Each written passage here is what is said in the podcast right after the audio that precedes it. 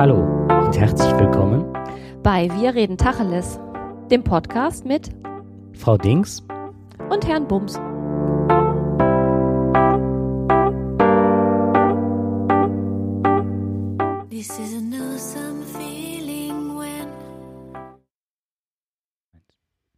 Hallo und herzlich willkommen zu einer neuen Ausgabe des Tacheles Podcast.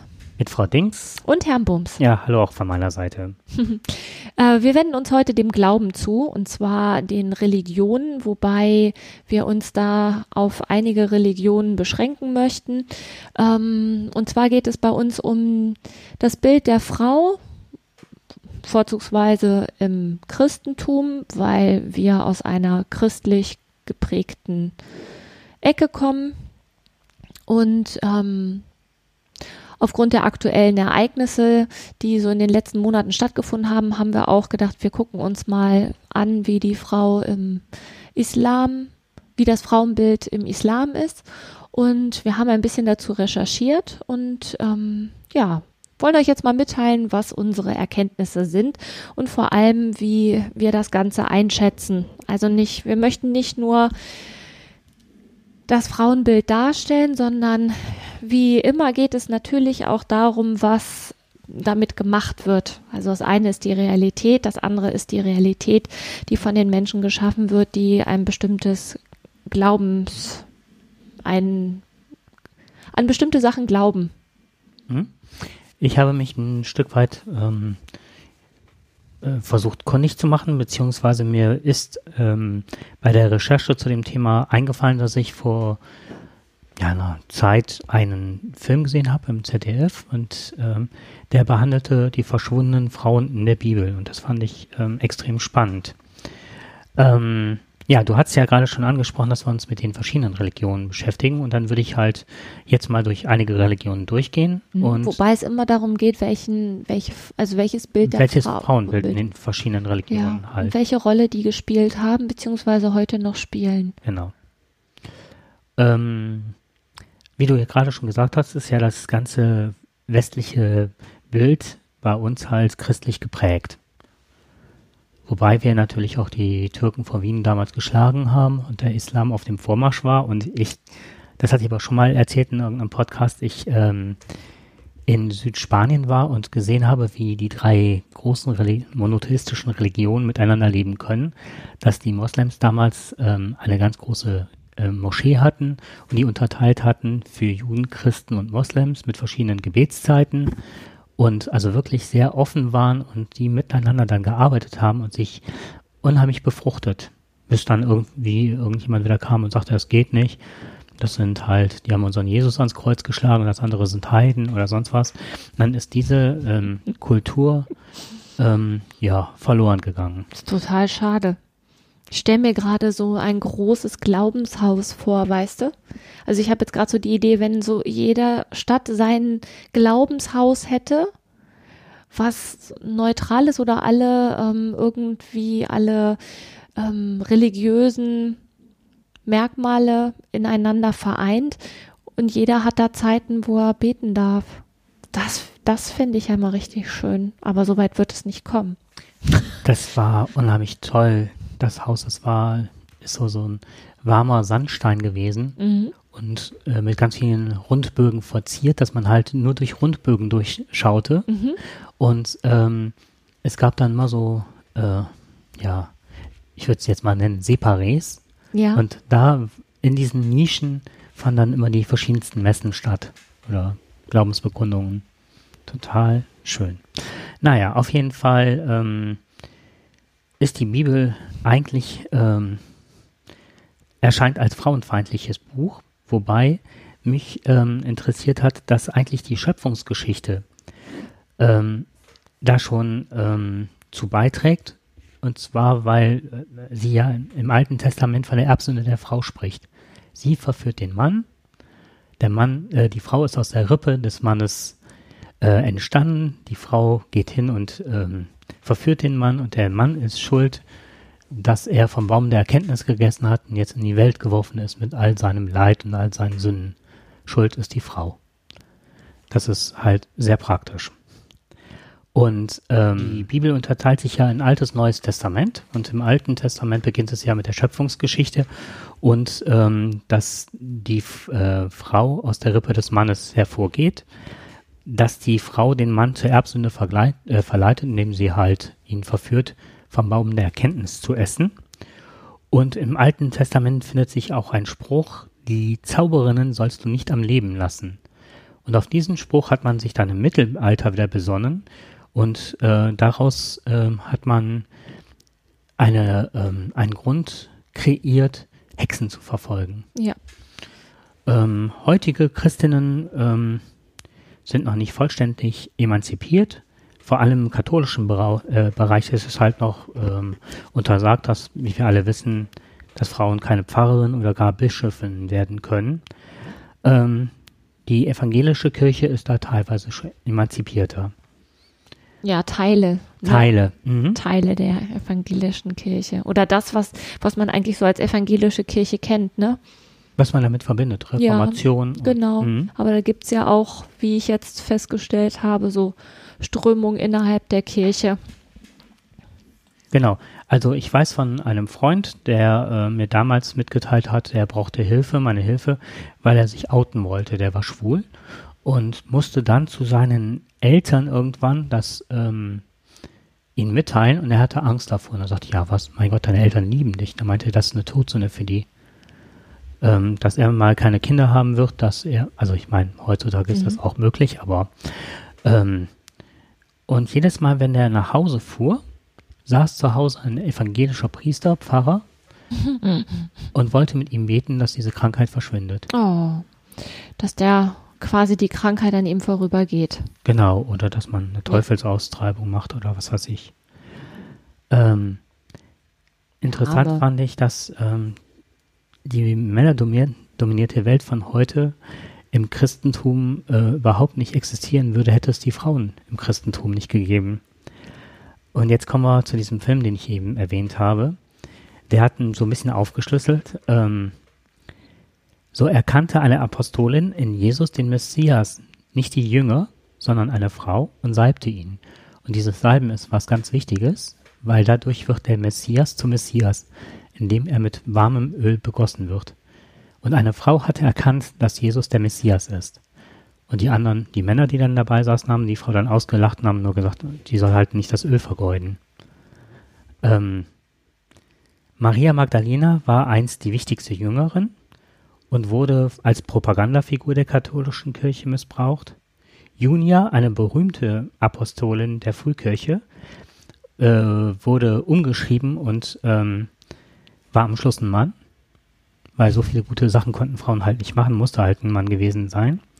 Phoebe war Vorsteherin einer frühen Christengemeinde und wurde als Hilfskraft des Apostel, äh, Apostel Paulus klein interpretiert, obwohl sie von Paulus die, äh, die Aufforderung hatte, das Christentum zu verbreiten. Also die hatte den gleichen Stand im Grunde wie er, war von ihm aufgefordert worden, so jetzt äh, verbreite die Lehre. Das haben sie hinterher umgeschrieben oder haben die dann einen anderen Namen gegeben oder? Äh, nein, das ist einfach nur unter den Tisch fallen gelassen worden. Okay. Ähm, Lydia, die erste Christin Europas, geriet fast 2000 Jahre lang in Vergessenheit. Ähm, ich glaube, das war die erste, die sich hat taufen lassen. Die erste Frau auf europäischem Boden, also die erste Person, die getauft worden ist auf europäischem Boden, war eine Frau, Lydia. Und die hat auch direkt ihr Haus taufen lassen. Okay. Und wenn man überlegt, was das bedeutet, ein Haus taufen lassen, ich meine, Kirchen werden ja auch geweiht. geweiht. Und somit war das ein heiliger Versammlungsort, im Grunde eine Kirche. Das war sehr weitblickend. Und Paulus zählt in seinen ganzen Briefen zahlreiche Frauen auf. Und man, wenn man halt die Paulusbriefe liest, dann überliest man am Schluss halt diese ganzen Widmungen. Ne? Und wenn du da und dahin kommst, grüß mir. Ne? Ja. Wenn die ganzen Frauen gegrüßt. Das zeigt aber die Verbundenheit und wen man fragen kann, an wen man sich wenden kann. Und ein Drittel der Leute, die da aufgeführt sind, sind Frauen. Also hatten die eine ganz große Macht und Frauen sind total viel gereist, haben äh, die Häuser zur Verfügung gestellt und was ich am wichtigsten fand, ist dieser Ausspruch Jesus, der sagt, ähm, alle Menschen sind vor Gott gleich. Der unterscheidet nicht. und hat versucht, auch die Gleichberechtigung an der Stelle ähm, ja, zu offenbaren.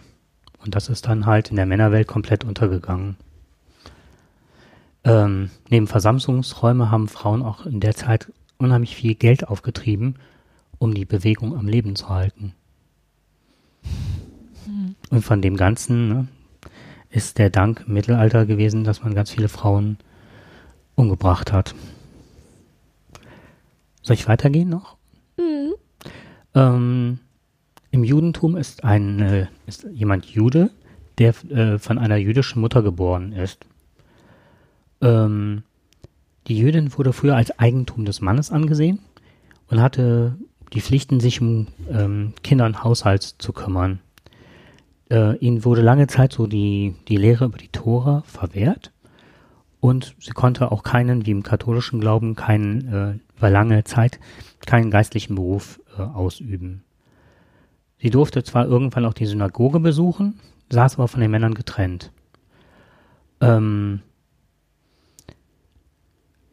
mittlerweile ist es so, das habe ich auch in einer Dokumentation gesehen, ähm, dass es ja verschieden, genauso viele verschiedene Strömungen gibt wie in anderen Religionen. Mhm. Und da ist halt die jüdisch-orthodoxe, die immer noch an diesem festhält und auch die Auslegung der Tora sehr ähm, klar betreibt und sagt so, die Frau hat halt ihre Aufgabe zu Hause, ähm, sich um Herd und Kinder zu kümmern.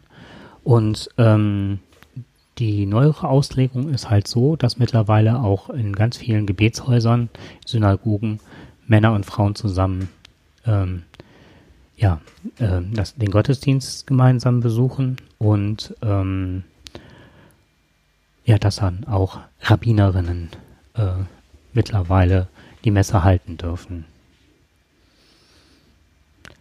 Im Islam was so viel bedeutet, die Erlangung von Frieden durch Unterwerfung unter Allah, äh, haben die, ähm, sind die Frauen, äh, Männer wie Frauen vor Gott gleichgestellt und äh, bekommen nur die Geschlechter halt verschiedene Aufgaben zugeteilt.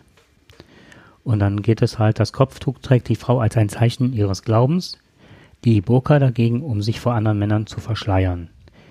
Sie sollen so wenig wie möglich sehen, denn nur ihr eigener Ehemann darf sie sehen, wie sie ist. So darf sich, äh, sie sich ihrem Mann ohne Burka zeigen.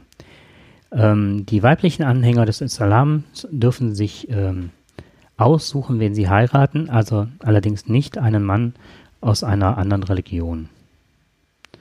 Ähm, wie im Judentum dürfen auch Muslime die Moschee besuchen, sitzen aber wie die orthodoxen Jüdinnen getrennt von den Männern. Ähm, Verhütungsmittel im Gegensatz zum Katholizismus ist im Islam gestattet, jedoch keine Abtreibung. Und äh, wenn wir das jetzt durchhaben, käme jetzt noch die buddhistische Frau. Ja, ich glaube, so weit brauchen wir erstmal nicht gehen. Ne? Also ich finde das mit dem ähm, mit der Burka und dem Kopftuch. So, ich habe mich auch noch mal mit dem Kopftuch beschäftigt als Zeichen der ähm, als Zeichen um des Glaubens und habe dazu halt ähm, gefunden eine Umfrage, die gemacht wurde und 91 Prozent der äh, Muslime, die ein Kopftuch tragen, tragen das halt um sich zu, also nach außen zu zeigen, dass sie halt gläubig sind. Das ist auch das, was ich in der Sure gefunden habe dazu. Ähm, die Empfehlung der Frau, sich zu bedecken, um als Muslimin erkannt, und jetzt kommt der Passus, den ich schwierig finde, nicht belästigt zu werden. So. Und ich glaube, dass dieses erkannt und nicht belästigt zu werden, das lässt halt viel Interpretationsspielraum.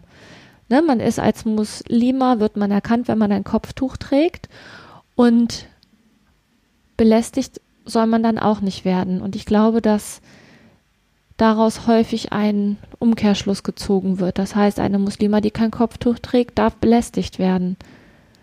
Ist eine Interpretation, die man daraus ziehen kann.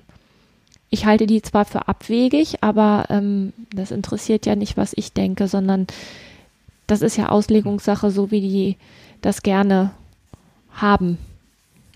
Ja, das ist immer die Frage, ob das wirklich, ähm, ob die es gerne so hätten oder ob manche Männer das sich so wünschen, dass es so sei. Ja, und da sind wir eigentlich auch schon bei der Metaebene, weil ich ähm, nach allem, was ich irgendwie gelesen habe, ist es, geht es immer darum, dass ähm, die Religionen instrumentalisiert werden. Also man, man sucht sich immer das raus, was einem nicht in den Kram passt und schanzt es der ähm, Religion zu. Mhm. Ähm, bei allem, was ich da gefunden habe, kommt das immer wieder raus, ähm, dass man quasi all das, was man an negativen Dingen, die nicht dem eigenen Glauben zuzuordnen sind, erstmal ad hoc oder die einem erstmal fremd erscheinen, dass man die der Religion zuschreibt. Aber ich glaube, nach allem, was ich gelesen habe, das Problem ist nicht die Religion an sich, sondern ähm, das, was man sich da rauspickt oder das, was man an negativen Dingen sieht. Und dann sagt man, das kommt aber aus der Religion. Und das ist schlecht, weil.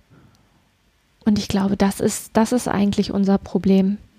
Ich habe ein, beim Recherchieren bin ich auf ähm, zwei niederländische YouTuber gestoßen, die wird man hinterher auch an den Shownotes finden. Die haben ein Experiment gemacht. Und zwar haben die sich auf die Straße gestellt und haben Passanten aus dem Koran vorgelesen.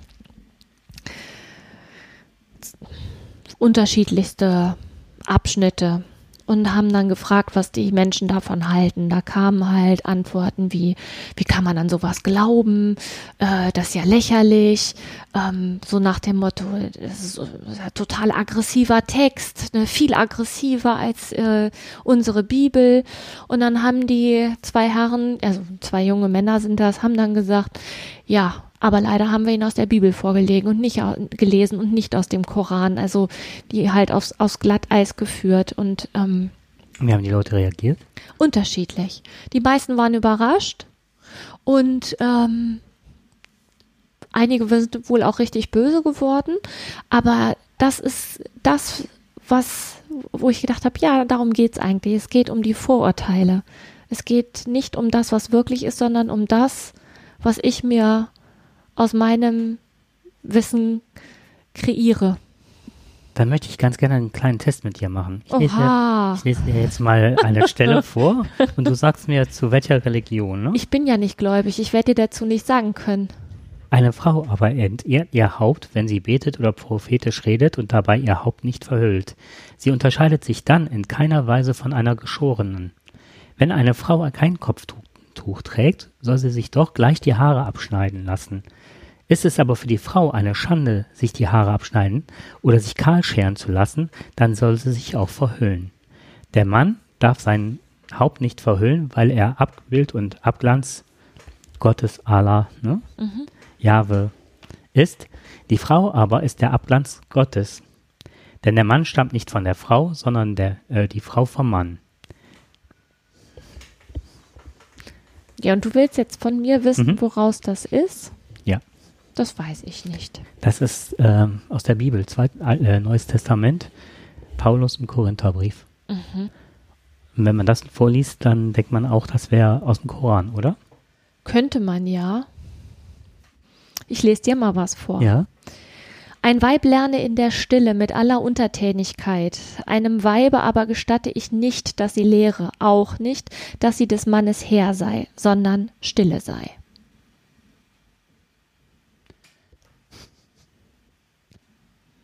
Jetzt, ähm, das ist ein Philosoph? Oder ist das aus, äh, ist auch was aus der Bibel? Ja, ja, ist aus der Bibel. Paulus Brief an die Korinther. Okay. Ähm, da gibt es, oh, ich weiß gar nicht mehr, wie der heißt. Im Alten Testament gibt es tausende von diesen Stellen, wo du jedes Mal denkst, so, also da könnte man eine ganze Karnevalsveranstaltung mit bestreiten. So, und da sind wir nämlich bei der selbstständigen evangelisch-lutherischen Kirche. Das ist nämlich etwas, was ähm, eine evangelische Vereinigung, die man eher als antifeministisch und eher rechtsgerichtet ein, einordnen könnte. Danke fürs Wort, genau, einordnen könnte. Und unsere ehemalige Familienministerin, Frau Schröders, Frau Schröder. Mhm. Die ähm, ist da Mitglied. Und ähm, weißt du, das sind dann so Sachen, wo ich, wo ich so ein bisschen zu viel kriege. Okay. Ja, Da sag ich gleich was zu. ja. Mach das mal. Ach so, Ja. bin schon dran. ich dachte, da käme noch was. Nee. Ähm, die Frau Schröder, ich hatte mich die ganze Zeit gewundert, die hat ja die ganze Zeit davon gesprochen, dass ähm, äh, Beruf und Ehe vereinbar wäre.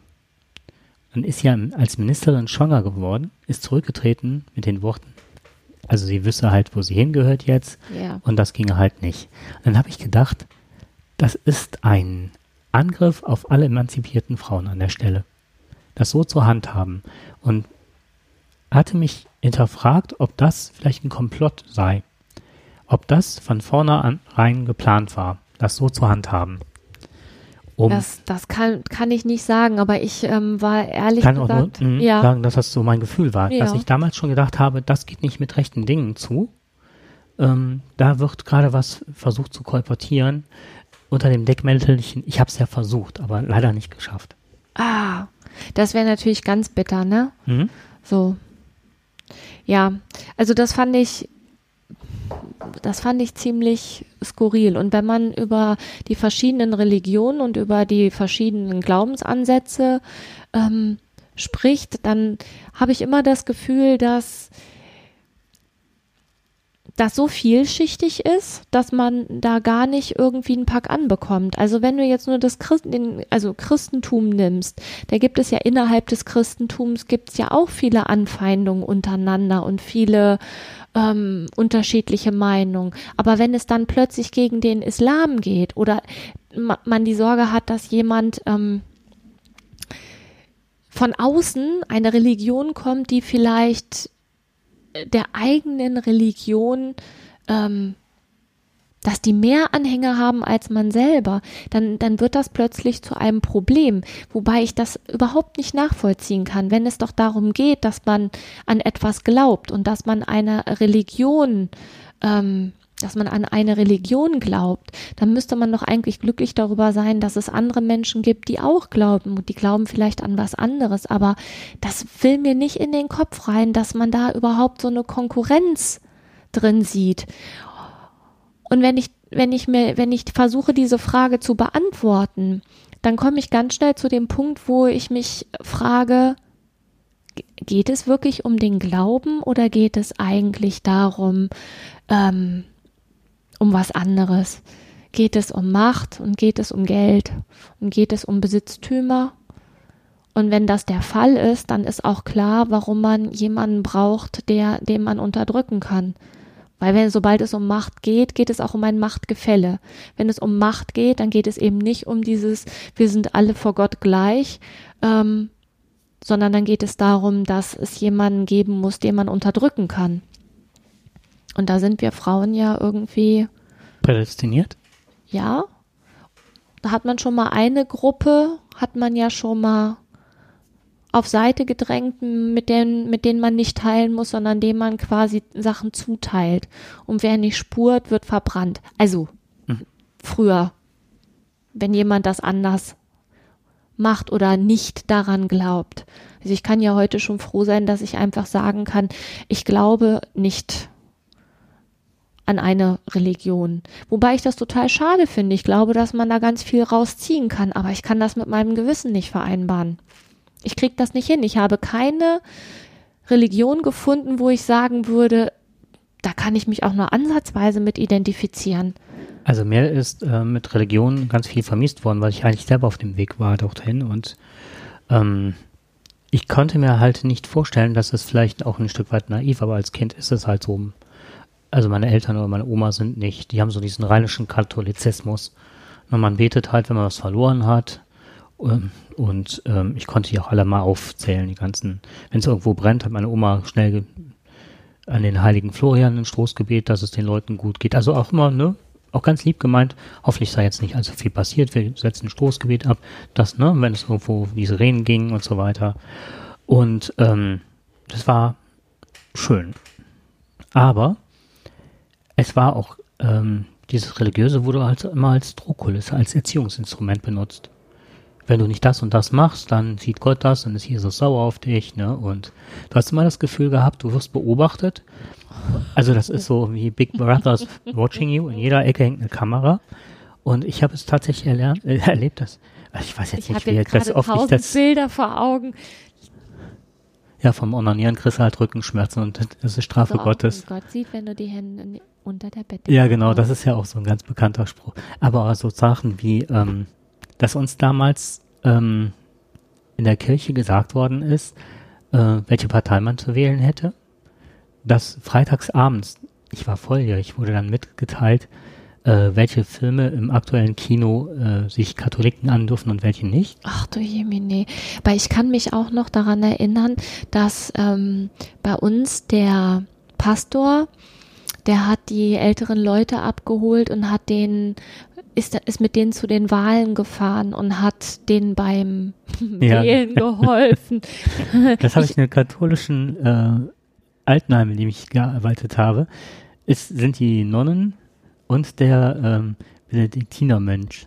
Die sind äh, alle in einen Raum gegangen, dann wurden die Türen zugemacht Und dann wurde gewählt. und dann wurde mit den Dementen gewählt. Demokratisch. Mhm. Ja, äh, höchst befremdlich, dass das so, dass das so läuft. Ne? Und das Ärgerliche an der Sache ist noch, ähm, dass ich damals gedacht habe, auch die sind schon, die werden die Leute schon nicht fragen. Ich meine, die konnte man nicht mehr fragen.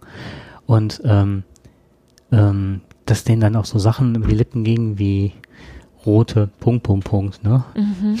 Wenn irgendjemand der SPD im Fernsehen gesprochen hat. Naja. Was mich ähm,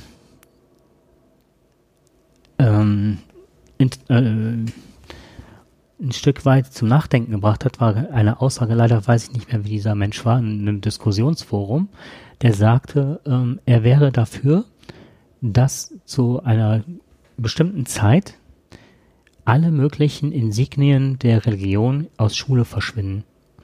Eigentlich am besten Schule nicht mit Kreuzen, nicht mit irgendwelchen Glaubensbekenntnissen ähm, ausgestattet sind. Das heißt, weder in Bayern Kreuze Finde ich noch was total da. super. Kann, aber kann auch genauso kein Kopftuch und nichts. Also ich finde, ähm,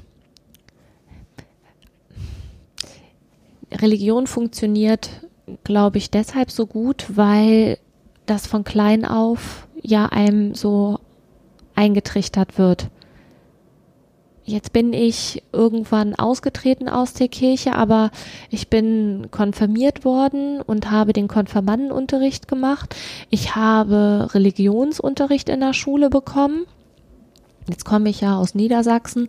Bei uns waren die Katholiken in der Minderheit. Ähm, aber es gab Religionsunterricht, wobei ich mich nicht mehr erinnern kann, dass der und dass da unterschieden wurde zwischen katholischem und evangelischem Unterricht. Das gab es damals nicht später, als ich in der weiterführenden Schule war, also ich war auf einer Gesamtschule, da gab es gar keinen Religionsunterricht mehr, da gab es nur noch das Fach Ethik. Nee, das stimmt nicht, das hieß Werte und Normen. Und das war kein Religionsunterricht, sondern da ging es um Werte und Normen, da ging es um Ausgrenzung, da ging es um Anderssein, da ging es um gesellschaftliche Probleme.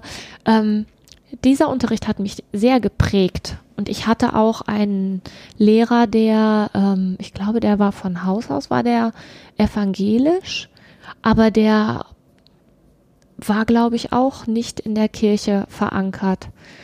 Und damals war ich sehr im Zweifel, ob ich mich überhaupt äh, konfirmieren lassen soll. Hab das dann aber trotzdem gemacht. Aber ähm, ich merke, dass ich dadurch, dass ich als, als kleines Kind ein wenig mit der Kirche zu tun hatte, aber trotzdem christlich geprägt aufgewachsen bin, dass mir das, dass mir äh, das ähm, Christentum, das liegt mir irgendwie näher als alles andere, weil ich das andere nicht kenne. Und trotzdem ähm, kann ich da aber nicht dran glauben. Das geht gegen meine Werte und Normen. Vielleicht hat dieser Unterricht auch bei mir da was gelegt. Und ich habe, ähm, meine Kinder sind beide nicht getauft. Wir haben die aber trotzdem zum, ähm, zum katholischen und zum evangelischen Religionsunterricht geschickt. Also in der Schule. Als die, äh, meine älteste Tochter in der Schule war, war das eine katholische Grundschule noch. Die hat dann später ähm, gewechselt zu einer Gemeinschaftsgrundschule und da gab es dann beide Religionsunterrichte. Und ähm, wir haben halt gesagt, irgendwann sollen die sich dann entscheiden, ob sie an irgendwas glauben. Also wenn man an etwas glaubt, dann glaubt man. Und beide haben sich bis jetzt dagegen entschieden. Also ich kenne das tatsächlich noch so, dass äh, das aufgeteilt war mit evangelischem und äh, katholischem Unter äh, Religionsunterricht. Mhm. Und dann mussten wir halt in verschiedene Klassen gehen oder eine blieb, eine ging. Ich kann mich da nicht mehr dran erinnern, wie das war. Das ist echt und ich weg. war schon auf einer Gemeinschaftsgrundschule damals mhm. und an der Gemeinschaftshauptschule, also immer auch äh, das gewählt. Mich hat damals der Feuerbach sehr geprägt, ab einer gewissen Zeit, dass ich gedacht habe, so, ähm, ich hatte auch im Abitur, habe ich damals ähm, am, im Fachabi, äh, nicht Fachabi, im Amt, am Abendgymnasium habe ich damals gedacht, so, wenn ich das Abi mache, mache ich so ein Grundanständiges, dass man mir nie vorwerfen kann, ich hätte kein anständiges Abi gemacht mit Sport und Philosophie oder so. Hatte dann Deutsch, Mathe, Englisch und habe dann noch als Religion dazu genommen. Oh Mann. Aber dann evangelische Religion, weil katholische hatte ich all, all die Jahre. Und, ne, ja, du also bist sowieso, was diese ganzen kirchlichen Themen angeht, bist du sowieso der Crack, ne? Du weißt ja echt ganz viel über diese ganzen Sachen. Ich weiß da eher wenig. Ich weiß immer nur, was ich halt nicht mag. Was ich aber ganz interessant fand, war, ähm, das muss ich vorlesen, damit ich da auch nichts falsch mache, äh, dass der Anteil der weiblichen Universitätsprofessoren in Ägypten mehr als doppelt so hoch ist wie in Deutschland und es in in Iran, im Iran beispielsweise bereits eine Männermindestquote an Universitäten gibt, ähm, das fand ich total beeindruckend. Weiter heißt es dann, der Islam jedenfalls gebietet in einer Überlieferung des Propheten, es ist Pflicht für jeden muslimischen Mann und jede muslimische Frau nach Wissen zu streben. Das heißt, Frauenunterdrückung ja, aber trotzdem haben die auch, ähm, haben die auch da Vorteile. Also gerade was irgendwie so die Bildung angeht, scheint mir. Was ich mich dann direkt gefragt habe, ist, wenn da so viele Frauen ähm, an der Uni arbeiten und lehren, dann war für mich direkt so die Frage, wie ist da die Bezahlung? Ist das bei denen gleichgestellt? Und wer kümmert sich denn dann um die Kinder? Wie ist das da geregelt? Macht das dann der Mann oder macht das dann die Mutter der Frau oder wie ist da die Kinderbetreuung? Oder haben diese Frauen gar keine Kinder oder sind die gar nicht verheiratet? Also da, das ist jetzt nur mal so ein, so ein Blitzlicht, was ich ganz interessant fand von den Daten, dass die doppelt so viele Frauen an den Universitäten lehrend haben als ähm, wir. Aber ähm, wie ist das da geregelt mit der Kinderbetreuung? Das weiß ich nicht. Keine Ahnung. Ich wusste nur, dass ähm, der Bildungsstand unter den Frauen bei den Iranern, bei den Iranerinnen, also mhm. im Iran halt ein sehr hoher ist. Ja. Das, das wusste ich. Und bevor halt Ayatollah Khomeini an die Macht war, kam, war das auch ähm, eine, eine sehr intellektuelle Gesellschaft. Ähm, was ich eben noch meinte mit, äh, mit diesem Menschen, der sich da aus, für aussprach, dass eine ganz lange Zeit halt äh, die Schule oder überhaupt Schule frei sein sollte von äh, Religion, ähm, der hat das damit begründet, dass die Kinder eine Chance haben, zuerst mal freiheitlich ohne Druck aufzuwachsen und etwas anderes kennenzulernen. Was natürlich nicht ge gegeben ist, wenn die halt in den Elternhäusern trotzdem mhm. mit Religion konfrontiert werden. Aber dadurch eine gewisse Entscheidung zu solchen Schritten möglich ist. Dass ich dann mit Bedacht oder äh, mit, ja, mit Verstand mich dem annähern kann und nicht schon unter der Knote eines Kreuzes äh, ja, eines Mordes sozusagen leben muss, weil ich finde, das ist ja auch eine ganz diabolische Macht, die dadurch ausgestrahlt wird, wenn ich die ganze Zeit zu einem Hingerichteten gucke. Also ich fand als äh, Kind und Jugendliche den Gang in die Kirche immer ähm, beklemmend. Da ist es immer kalt. Ähm, auch im Sommer ist es da kalt. Es ist immer relativ dunkel. Also, ne, ah, die haben große Lichter und ja, und trotzdem ist es irgendwie immer finster. Und immer Und- noch wird der vordere Bereich ausgeleuchtet, wenn die Sonne scheint. Ja, und ich finde, ähm, dieses, dieses Gefühl von ähm, Schuld. Mhm. Du hast immer was zu büßen, du hast immer ein schlechtes Gewissen, auch wenn du nichts gemacht hast, aber du bist nie gut genug und du musst immer um Vergebung bitten und du bist immer gezwungen, dich zu unterwerfen und zu zeigen, ich bin es eigentlich nicht wert. Also es ist immer so das Gefühl gewesen, was ich, was ich gehabt habe. Zu buckeln. So ein bisschen, Mhm. ja. Das, ja, Das ja. Einzige, was ich in der Kirche wirklich immer total gut konnte und immer richtig gerne gemacht habe, das war das Singen. Weil beim Singen ist dann auch egal, welche Texte du da singst, wenn du dich nur auf Singen konzentrierst, das fand ich immer super. Schade fand ich immer, wenn die anderen nicht mitgesungen haben. In der Kirche hast du ja ganz oft, dass das eher so unmotiviert ist, ne? Ich habe zwei äh, Priester kennengelernt, die ich total toll fand. Äh, und ähm, der eine ist jetzt leider verstorben, der kommt aus Mönchengladbach. Im Grunde, nee, drei. Und ich hatte das Gefühl, ich glaube, zwei davon haben es auch gesagt, das waren beide Sozialisten im Grunde. Meinten, das wären so die einzigen hier in Deutschland, die die SPD wahrscheinlich wählen würden, aber die alte SPD. Ähm, der eine fuhr auch immer nur mit so einem klapprigen Fahrrad durch die Gegend und als er dann fertig war, als Kaplan damals noch, hat die Gemeinde zusammengelegt und ihm ein neues Fahrrad gekauft, weil er kein Auto haben wollte. Das fand ich so total toll. Und die ähm, haben auch damals die Messe anders gehalten. Ähm, geschaut, dass gemeinsam gegessen wurde, dass die Frau nicht noch nach Hause musste zum Kochen oder so, ne, dass sie das gemeinsam vorbereitet hatten. Ähm, dass ähm, Geburtstage, der wusste immer Bescheid, wer jetzt da war von seinen Gemeindemitgliedern, wer Geburtstag hat, dass er dann gratulierte und sich freute, mit den Kindern vorne spielte und ähm, dass wenn jemand was Tolles gemacht hat, wurde applaudiert. Das ist ja alles das irgendwann dann aus Rom auch verboten worden. Also dass du auch zum Beispiel nicht mehr applaudieren darfst in der Messe, ne? Echt? Ja.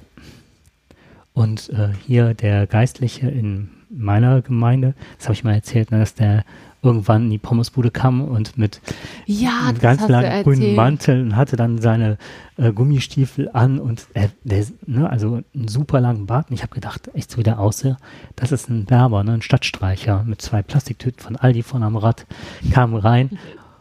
Und dann sagte ich zuvor, also ich sah den schon von weitem kommen, ne, das ist halt so eine Pommesbude mit großen Fenstern gewesen und, und aus dem Wald kam er dann halt gefahren. Und dann habe ich noch zu der Besitzerin gesagt, oh toll, dieser Mensch, ne? Jetzt hat er wahrscheinlich das ganze Zeit das Geld gesammelt, ne? Und kommt jetzt, anstatt das ein Bier oder Schnaps umzusetzen, kommt er was essen. Das finde ich toll. Dann meinte sie, das ist unser Fahrer. und der Bart war immer dann, der ließ sich den irgendwann abschneiden und kaufte dann Sachen für Ruanda. Der hat sein ganzes Geld nach Ruanda getragen, ne? Ja. um den Leuten da zu helfen. Also es gibt auch diese Menschen. Und ähm, der hat sich dann in der Kirche ähm, da gab es einen Gospelchor und eine unheimlich tolle ähm, ein Streichquartett. Und die hatten dann für irgendeine Hochzeit, zu der ich eingeladen war, von Nachbarn halt gespielt. Und am Schluss sagte er, und wir halten uns heute nicht an die Vorgabe von Rom. Also wer meint, applaudieren zu müssen, ich fänd's total schön. Wir haben sich viel Mühe. Und das fand ich immer so, ne? Äh, der hat sich an all diese Regeln nicht mehr gehalten, hat gesagt, so, was soll der Scheiß. Ich, also ich fand das auch immer so drückend, ne? Es wäre so schön gewesen, wenn man mal irgendwie mit hätte klatschen können oder so. Ja. Das, da hätte ich mir ein bisschen mehr Leben gewünscht. Genau das ist so das, man hat immer so das Gefühl von, also ich hatte, wenn ich in der Kirche war, immer das Gefühl von dahinsiechen. Mhm. Ich habe sogar das Leben kennengelernt damals. Das war halt in meiner Gemeinde war damals gab es die Hauptkirche und so eine ganz alten ähm, 900 Jahre alte verfallene Kirche und die Jugend hat sich damals aufgemacht und hat dann dann Sandboden reingelegt und Holzbänke erneuert und geschreinert gemacht und irgendjemand hatte dann aus Klettengliedern ein Kreuz äh, ge geschweißt, Mhm. so als als wie nennt man das? Symbol. Ähm, nee, nee, als in seiner Ausbildung halt, als Le- Lehrstück oder so, ah, ne? okay, ja, das Gesellenstück. Als. Gesellenstück oder Ja. so. Und ein wunderschönes Kreuz und hat das dann segnen lassen und so weiter. Und dann wurden ähm, ganz viele äh, ähm, Messen als Rockmessen gefeiert. Dann wurden halt Bands, aber so mit katholischem Ja. Hintergrund oder religiösem Hintergrund eingeladen und da ging echt die Post. Aber das war schön. Ne? Wurde halt viel gesungen, es wurde halt getan, also getanzt, so geschunkelt oder so, keine Ahnung was. Und ähm, der Nachteil unserer Gemeinde war halt damals, dass immer und immer mehr äh, sehr orthodoxe, wenn nicht, also gibt es auch hier, ähm, äh, oh, ich habe vergessen mal diesen Namen, diese, diesen rechtslastigen Arm der Kirche, der katholischen Kirche. Ja, da war. Opus Dei. Ach, die, echt? Mhm. Ach. Und ganz viele aus diesem, die, warum auch immer die in unserer Gemeinde kamen, es waren immer die und die gingen auch immer irgendwie mit Ambition nach Rom. Hatten auch alle Jura studiert, mit Ausnahme des einen sozialistischen Menschen da mit dem Fahrrad. Aber alle anderen kamen aus der Ecke.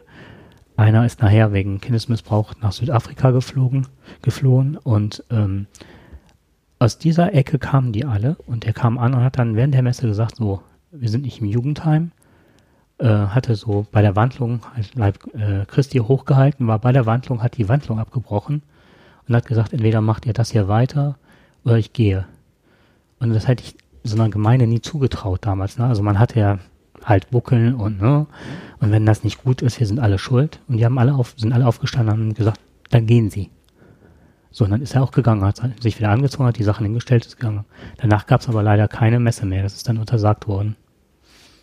Und das ist so mit Absicht das, was Kirche ausgemacht, Gemeinschaft ausmacht, ne? Das ist nicht abhängig von einem Typen.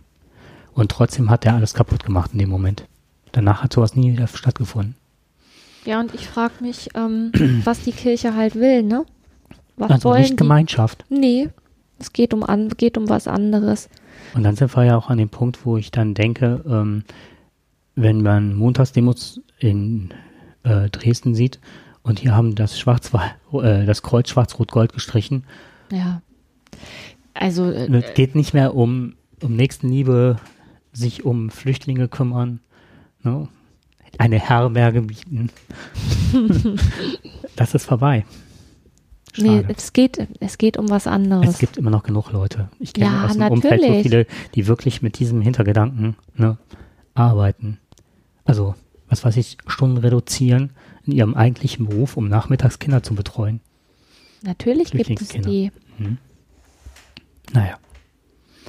Ich Okay. glaube bloß, dass das Ober, also dass der Überbau von Glauben ein Machtinstrument ist. Und es geht letztendlich nicht darum, Gutes zu tun, sondern es geht darum, Macht zu erhalten. Auch wenn es ganz viele Menschen gibt, die im Namen der Kirche und im Namen des Glaubens ganz viel, Glaubens ganz viel Gutes tun. ja. Aber es gibt auch ganz viele Menschen, die eines anderen Glaubens sind und die auch ganz viel Gutes tun. Und das ist so das, ne? Wenn ich, also als du eben was von einem Stoßgebet sagtest, dann ist, ja, habe ich so gedacht, dass jedes Mal, wenn an uns ein, ähm, so ein Rettungswagen vorbeifährt, das, und ich sitze mit meinen Kindern im Auto, dass halt jedes Mal so gesagt wird, oh Mensch, hoffentlich ist da nichts Schlimmes passiert. So, das ist ja letztendlich nichts anderes als ein Stoßgebet, ne? Wir, wir Mhm. beten nicht zu irgendwen, aber trotzdem fühlt man ja irgendwie mit und denkt, Mensch, hoffentlich ist da nichts Schlimmes passiert. Oder als neulich irgendwie auf der Straße hier ähm, ein Rettungswagen stand und da denkt man dann auch, Mensch, hoffentlich ähm, kommen die gut wieder. Hat aber für mich nichts mit Kirche zu tun. Aber für andere vielleicht schon. Ich habe noch zwei kurze Zitate. Die Form der Wissenschaft ist ewig die Notwendigkeit. Die Notwendigkeit negieren heißt den Standpunkt der Erkenntnis und Wissenschaft negieren. Ludwig Feuerbach. Denke ich gerade daran, hier, wenn äh, die Amerikaner sagen, die Erde ist wieder eine Scheibe. Oder ähm, das Ozonloch, wie jetzt die AfD über die VK Petri verkünden lässt, äh, gibt es nicht. Das wäre nur ein Hirngespinst. Ja. Äh, die Theologie ist Anthropologie. Das hat mich auch ziemlich geprägt. Das heißt, im Gegenstande der Religion, den wir griechisch Theos, deutsch Gott nennen, spricht sich nichts anderes aus als das Wesen des Menschen. Ich denke, dass wir auch diese Sehnsucht nach ähm, Schutz, Geborgenheit in uns tragen und den Widrigkeiten, denen wir oftmals ähm, entgegensehen. Wir haben uns letztens mal über diese Sinnsuche unterhalten Ja. wenn wir uns mit einem Ameisenhaufen vergleichen, ist es schwer auszuhalten, zu denken, dass das alles ist. Dass wir uns begegnen, dass man sich fortpflanzt und ansonsten in der Welt versucht, in irgendeiner Form eine Aufgabe zu finden, die einen erfüllt. Dann ist man schon relativ weit, wenn man in der ganzen Fülle jetzt auswählen kann, was möchte ich, was möchte ich nicht, dann hat man schon eine ganze Menge an Sinn gefunden. Aber was ist der eigentliche Sinn des Lebens? Und ich glaube, diesen eigentlich nur diese Klammer auszuhalten zwischen geboren werden und sterben, das ist so das, was die Menschen kirre macht. Ja, die kognitive Erkenntnis, dass jeder Tag eigentlich damit, ähm, dass jeder Tag ja eigentlich damit gepflastert ist, äh, Nahrung aufzunehmen, also den Organismus am Überleben zu halten und dabei sich noch fortzupflanzen. Und wenn du das mal ausklammerst, was ist dann der Sinn des Lebens? Und das ist ja diese kognitive Erkenntnis, dass es schwer ist, etwas zu finden, was den Sinn des Lebens ausmacht, macht, außer das Leben selber. Und ich habe mich halt ganz oft gefragt, was führt eigentlich dazu, dass, dass, dass es immer wieder, dass Frauen immer wieder unterdrückt werden? Oder dass man immer wieder Angst haben muss, ähm, aufgrund des Geschlechts irgendwie rauskatapultiert zu werden. Und ich glaube, das hat auch was damit zu tun, dass ähm, wir körperlich unterlegen sind und das rudimentär noch von früher herreicht. Und dass wenn ich mich um andere, also wenn ich meine Zeit damit verwende, mich auf die anderen zu konzentrieren und zu gucken, wie sind die anders, was machen die falsch, dann muss ich mich auch schon nicht um mich kümmern. Und wenn ich dabei bin, andere zu unterdrücken, werde ich vielleicht selber nicht unterdrückt. Also das hat auch immer was mit damit zu tun, dann kann ich meine Position ähm, definieren. Und das hat ganz viel mit dem rudimentären Sinn des Lebens überhaupt zu tun. Also wer bin ich? Wo will ich hin? Was mache ich? Und wie definiere ich mich? Und wenn wir uns in die Abfolge der Tierwelt einordnen, ähm, da gibt es ähm, populationsgesehen eine Statistik, die habe ich leider, habe ich die nicht mehr gefunden. Ähm, wenn man sich vergleicht mit Walen, mit Leoparden, mit Löwen und so weiter, ne, also mit der Tierwelt, ja. ähm, haben wir einen Stand des Mordens, also ne, andere mhm. aus verschiedensten Gründen ähm, töten. zu töten, aber die ging von der eigenen Sippschaft aus. Also jetzt nicht, ähm, dass ein Löwe tötet aus, ähm, weil er was fressen will, sondern ähm, aus Konfliktverhalten heraus.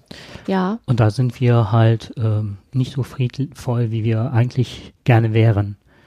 Und das passt ganz gut ins Raster. Ähm, dass wir immer noch diese, diese archaischen äh, Triebe in uns haben. Ja. Ich meine, wenn, es, wenn wir Angst haben, weil wir von einer großen Gruppe sprechen, kommt, kommt das ja immer noch auf. Also wir sind nicht so weit weg von äh, einer triebhaft gesteuerten und nicht rational entscheidenden äh, Gattung. Ja, dann wow. würde ich sagen, nehmen wir das als Schlusswort. Genau. Bis zum nächsten Mal. Viel Spaß beim Hören. das war jetzt ein abruptes Ende, oder? Ziemlich, ja. Aber ich habe auch ja. gerade so, es ist ein bisschen gedämpft, oder? Ja, weil das Thema einfach auch ein bisschen, äh, es macht halt unzufrieden. Ja, definitiv. Es also, macht auch deswegen unzufrieden, es ist ja, du sagtest das eben aus der Sicht der Frau, aber das ist auch jedes Mal die Frage, ähm, wer in welcher Position gerade runtergedrückt wird. Es ist, die Frau steht sozusagen am Ende. Ja, ich, also ich kann das ganz schlecht aushalten. Ja. Ich kann es ganz schlecht aushalten, dass, ähm, dass es, ich sag's jetzt einfach mal, ein Verein ein Verein so groß ist und so viel Macht hat und sagen kann, ja, das kann ja sein, dass du an Gott glaubst und da freuen wir uns auch, wenn du jedes, jeden Monat deine Kirchensteuer zahlst, aber du darfst hier nicht arbeiten. Du nicht, weil du bist eine Frau. Nein, du darfst überhaupt nicht Priester werden. Und wenn man dann fragt, ja, warum nicht, bin ich nicht qualifiziert, ich habe doch dies und das und jenes, das interessiert uns nicht. Es interessiert uns nicht, weil du bist eine Frau und deswegen darfst du das nicht. Nee, nee, nee, nee. Ich war damals nicht, als ich ähm, mich fürs Lehreramt bewarb, gab es halt verschiedene Schulen, zu denen ich nicht hin äh, konnte. Halt aufgrund, ne, dass ich atheistisch bin, aus der Kirche ausgetreten bin. Und okay, dann kann ich verstehen, gut zu dem Laden gehe ich nicht, weil er ist ja katholisch geführt und so weiter und die zahlen halt die Gehälter, die wollen mich nicht, ne? Das zahlen aber, es zahlt nicht die Kirche. Aber das zu das habe ich auch nach- immer gedacht. Ja, ne? Und Ja, das, das ist nicht Nachhinein zu erfahren, das sind Kirchensteuer, die müssen raus. Tschüss. Indoktrinieren die Leute, gehen noch mit denen zu. Na, da muss man jetzt Ja. vorsichtig sein mit den Ja. Aussagen, aber wie gesagt, ich habe es erlebt. Gut, dann Ja. belassen wir es jetzt mal dabei. Genau, und nächstes Mal haben wir ein ganz erheiterndes Thema. Ich weiß aber noch nicht welches. Wir nehmen auf jeden Fall was, was, was ähm, nicht ganz so deprimierend ist. Mit Sicherheit nicht schaffen. Viel Spaß beim Hören. Tschüss. Ja, tschüss.